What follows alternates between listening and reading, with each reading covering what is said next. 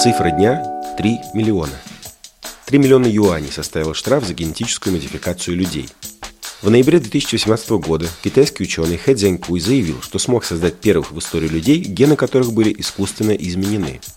Ими стали две девочки-близняшки – Лулу и Нана. Якобы Хэ модифицировал ген под названием CCR5 в их организме, за счет чего они получили пожизненный иммунитет к ВИЧ. Первая реакция научного сообщества была позитивной, однако позже выяснилось, Дзинькуй допустил множество нарушений. Он подделал документы, обманывал родителей Лулы и Наны и не проводил должных тестов. Кроме того, ученый внедрил в организмы девочек новый вид гена CCR5, что совершенно не гарантировало их защиту от ВИЧ. В декабре 2019 года Хэ Дзянькуй был приговорен к лишению свободы на три года и штрафу в 3 миллиона юаней.